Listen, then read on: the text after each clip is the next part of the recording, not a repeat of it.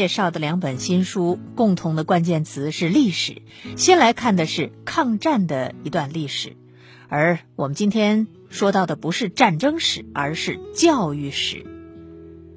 北京大学出版社呢，最近推出了《抗战烽火中的中国大学》这本书。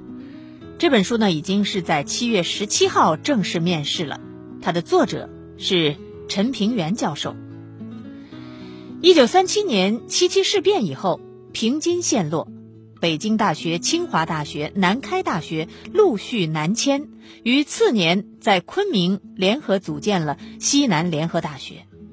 随着日寇入侵深入华北、华东，越来越多的大学也相继内迁。到一九四一年初，战前一百零八所大专院校，有七十七所都迁徙到了内地。在战火纷飞、物资极端短缺的严酷环境中，中国的高等教育非但维持着正常的教学秩序，甚至还得到了扩张。据本书作者陈平原研究，抗日战争结束的时候，大专院校由一百零八所增加到了一百四十一所，学生从四万多人增加到了八万多人。这段历史被认为是世界教育史上的奇迹。我们也可以这样说：抗战八年，我们不仅在战场上取得了胜利，而且在教育这条战线上，我们也取得了胜利。抗战烽火中的中国大学，它的作者是北大中文系教授、著名学者陈平原。近年来，陈教授致力于研究现代中国大学史。他说：“这一百多年中国大学波澜壮阔、跌宕起伏的历史上，最让我感动的，就是抗战八年炮火连天、满目疮痍之中，中国大学依旧弦歌不辍。如何写战争中的大学？陈平原酝酿了很长时间。一九九七年一月，他第一次谈论这个问题。当初的切入口。”是西南联大，主要着眼点在于既是学术对象，也是文化氛围，更是精神传统的难度。而随着研究的深入，他意识到只讲西南联大是远远不够的。如此辉煌的华章，不仅属于西南联大，更属于所有内迁的中国大学。写抗战烽火中的中国大学，是希望兼及史学研究与现实关怀。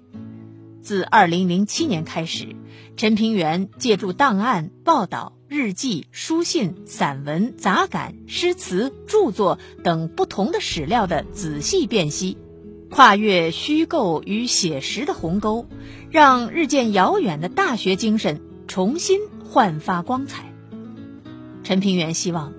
透过历史资料的发掘、生活细节的勾勒、教育规律的总结、读书人心境与情怀的凸显、国际视野以及当下的问题意识的引入，把中国的大学故事讲给世界听。回望这段历史，对今天的教育发展以及社会改革仍然有着重要的启示作用。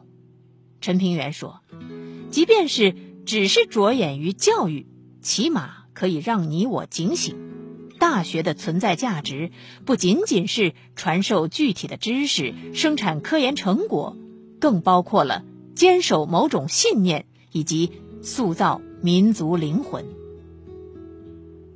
关于那段历史，有很多人都留下了文字，各种各样的文字。比如说，我曾经在我的节目《历史的天空》当中播出过的。呃，台湾作家齐邦媛的《巨流河》当中呢，就说到了那一段历史啊，花了很大量的笔墨来回忆啊抗战当中的那些大学。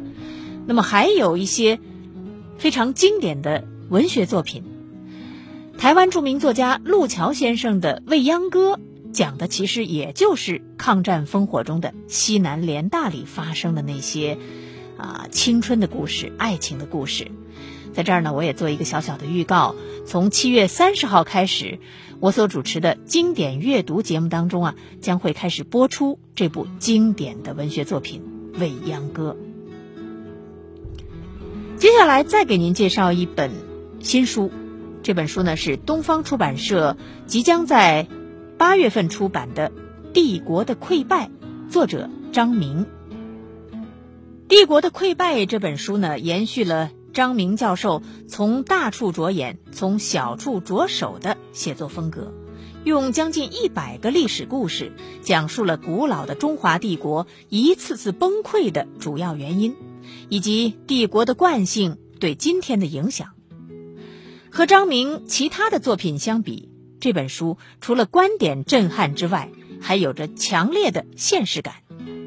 书中主要以清廷的覆灭为例，用近在咫尺的历史剖析帝国溃败的根由。从林则徐到袁世凯，这些重要的历史名角，不存在教科书式的绝对的好人和坏人。从洋务运动到清末立宪，腐朽的清廷其实一直都在革新。作者认为，杀死帝国的元凶是养人的官僚制度、怀柔的天下体系，而帝国虽然已经终结，但它的惯性。在今天，仍然影响着每一个人。张明是当代知名的历史学家，现任中国人民大学政治学系教授、博士生导师。他个性鲜明，不畏权贵，敢说敢言，因此一生碰壁无数。而在嬉笑怒骂之中，又藏着严肃的悲悯之心。对中国社会各种历史性问题的探索以及研究，从来没有停止过。他笔下的历史生动有趣、一针见血、残酷而又真实。给您介绍完这样的两本历史性读物啊，应该说是历史类通俗读物，读起来呢应该还是非常有趣、好看的。那么接下来呢，我们进入长书短读环节，来听徐威为大家朗读中国首部高危老人深度关怀笔记。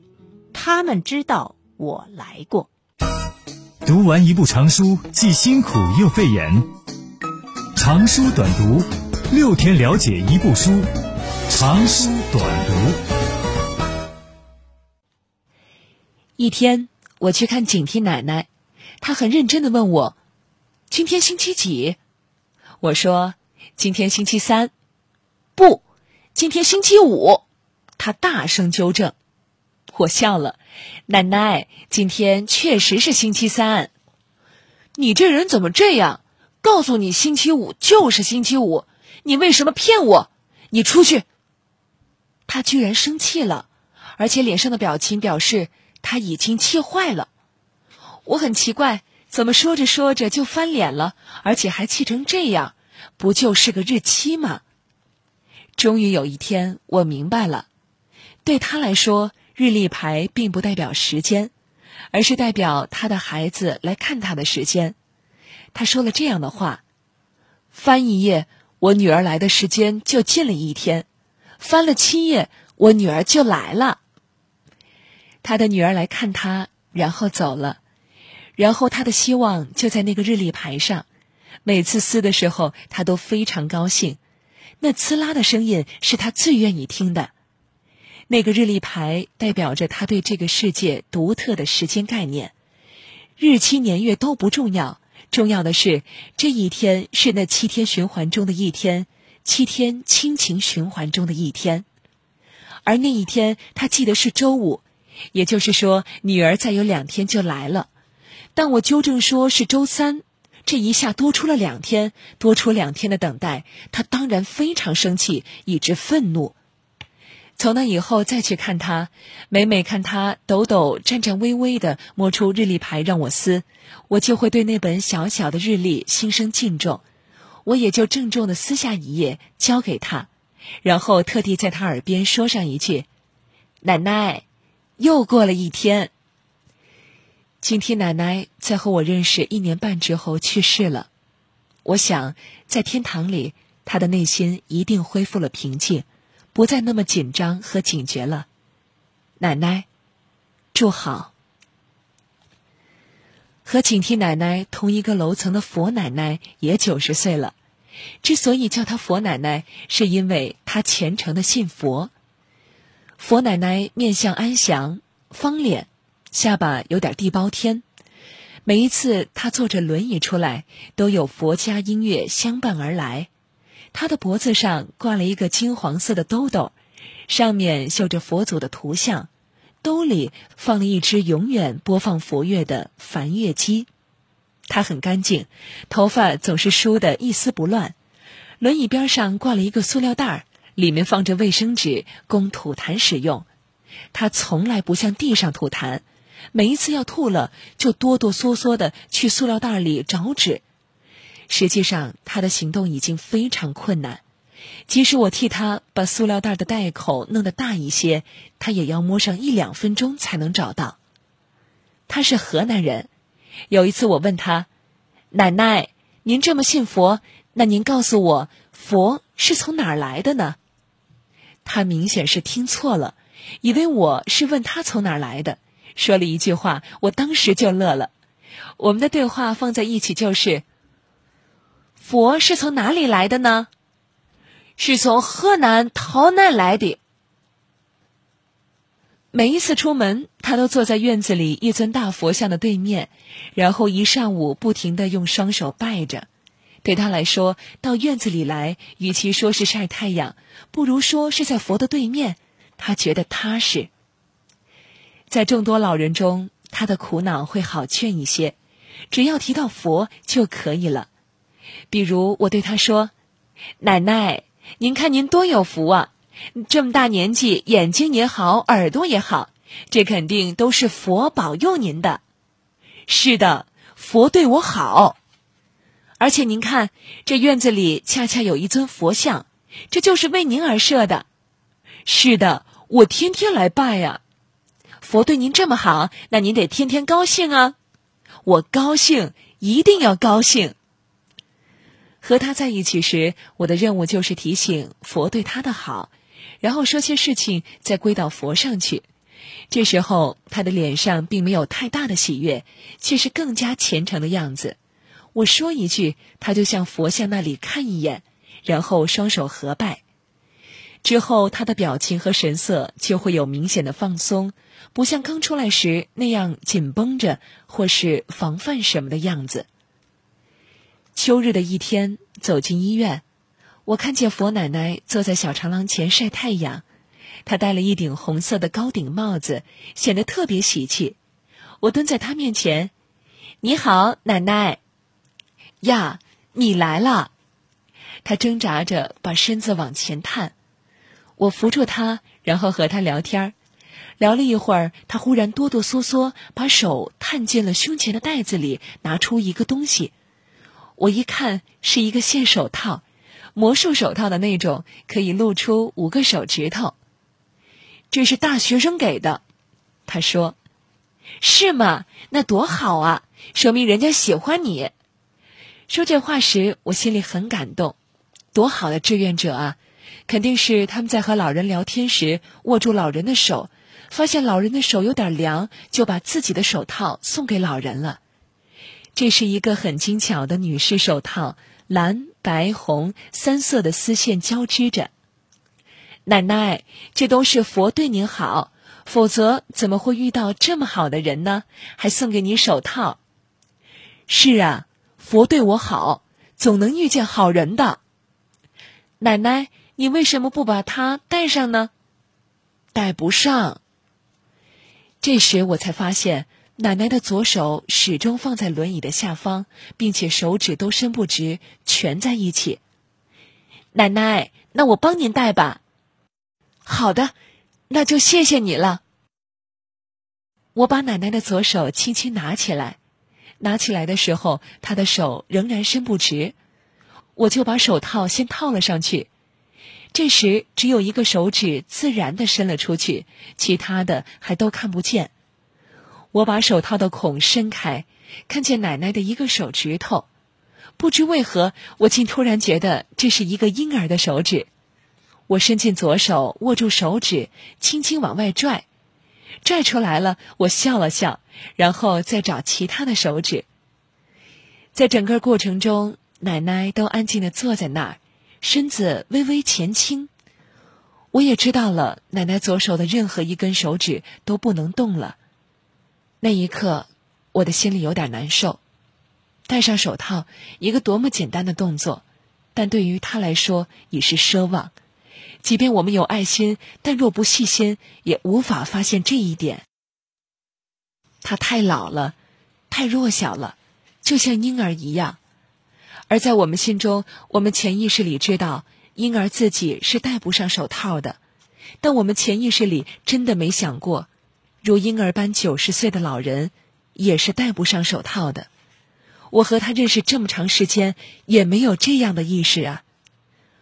我花了近五分钟的时间给奶奶戴上了两只手的手套，然后再把戴上手套的手握在手里，暖和一下还露在外面的手指头。奶奶仍然是身子微微前倾。和我慢慢的说着什么，在我的旁边有两个女大学生正陪另一个坐轮椅的奶奶说话，时不时有笑声传过来，而不远处还有几只鸽子在地上觅食。这一刻，我觉得有什么东西很很好，确切的说，是美好。有一天，一个歌舞团来医院为老人做义务演出。许多演员都在大厅里拿着麦克演唱，医院特意打开了各楼走廊的喇叭，这样病房里不能下地的老人也就能听见了。我在大厅里听了一会儿，就到病房去转转。等我走到二楼佛奶奶的病房时，看见她正一个人坐在床上，后面靠着厚厚的大被。此时，她明显的仔细听见走廊里的歌声。表情很专注，稍微低着头。等到歌曲结束时，让我非常惊讶的一幕发生了：奶奶艰难的站起来，颤抖着举起了双手，认真的鼓起掌来。天哪！这个病房里只有她自己一个人，而她听的又是走廊里的歌声，但她仍然有如此礼貌的鼓掌。那一幕，我终身难忘。我没有立刻进去，而是在走廊里转了转。几首歌后，我重新回到佛奶奶的房间和她聊天。我坐在她床边，把胳膊放在保护老人的那个护栏上，她则始终靠着大背坐着。我们聊得很高兴，她说着她的孩子、她的身世，以及把孩子培养成大学生的骄傲。聊了一会儿后，我发现他反复吃力的做着一个动作，想把身上的被角往上拽，我就替他拽了两次，但他还往上拽着。后来他终于把被角提了起来，然后向我的方向运动。最后，他把被角放在了我压在栏杆的胳膊上。做这些动作的时候，他非常吃力，有些抖抖颤颤的。我很奇怪，把这个被角放在我胳膊上干嘛呢？只见他没有停止，又开始动我的胳膊，好像是让我拿开。我拿开了胳膊，他又哆哆嗦嗦的把被角搭在了栏杆上，然后对我说了一句：“把胳膊放在上面吧，要不，要不硌得慌。”天哪！他如此艰难的做着这些动作，就是怕我胳膊压在栏杆上硌得慌。而在我们说了几句话之后，这位九十一岁的奶奶开始着这一艰难的动作，找个东西帮我垫上。她嘴里仍然和我说着，但心里想的却是被角的事情。经过近五分钟的努力后，她成功了。明白这一切后，我的鼻子有点发酸，我忍不住伸手摸了摸她的头发。我的好奶奶。一年后，佛奶奶去世了。最后一次见她的时候，她很健康，面色红润的在院子里晒太阳，戴着她标志性的红色帽子，远远的看着我。我对她打招呼，她就那么一笑。她笑的时候很有特点，脸上肌肉几乎不动，但你就是能感觉到她笑了，并且觉得她笑得很舒服。如今。他走了。佛奶奶的一生可以用她自己说的三句话来概括：养了三个孩子，都是大学生，孩子们对我也很孝顺，佛对我好，我也对佛好。一个人的一生到了生命的最后阶段，往往只剩下几句话可以说，但这几句话又足以支撑整个临终阶段。其实人这一生，只要找到几句话，这一生就够用了。之后的日子，一想起他，我就想微笑。我真的不觉得他去世了，在我心中，他永远坐在那里，戴着他的小红帽，远远的看着我。我一笑，他就笑了，脸上的肌肉几乎没有动，但他就是笑了。谢谢你，真的谢谢你。对我说这话的是佛奶奶的女儿，这也是我第一次从被我关怀的老人子女口中听到这一句话。这是一位六十多岁的女士，她很突然的出现在我面前。当时我正在医院院子的一个角落里坐着，而她明显是特意走过来的。她对我说：“我母亲晚年很少照相，因此我们只找到了她和你的合影，我们就把这个照片放在屋子里做纪念。谢谢你，真的谢谢你给我母亲的关怀。”我一时之间有点手足无措。完全不知该说什么，然后他主动伸出手来，我赶快握住他的手，他又说了些谢谢的话，那种表情是由衷的，而这种由衷让我非常感动。真的，我无从想象，在我的关怀服务中会出现这样一幕，这是我生命里一个猝不及防的感动。我甚至觉得，有什么从天而降，并且把不属于我的东西放在我这里了。也许许多子女都会在父母去世后的某一时刻，在心里想到我们这些人吧。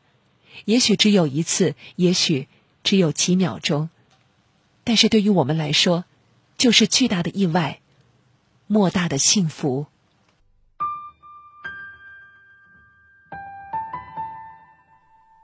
从铺天盖地的新书当中挑选值得一读的好书。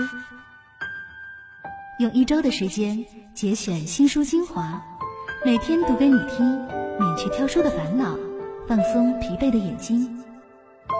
每晚九点，聂梅与你准时相约新书快读。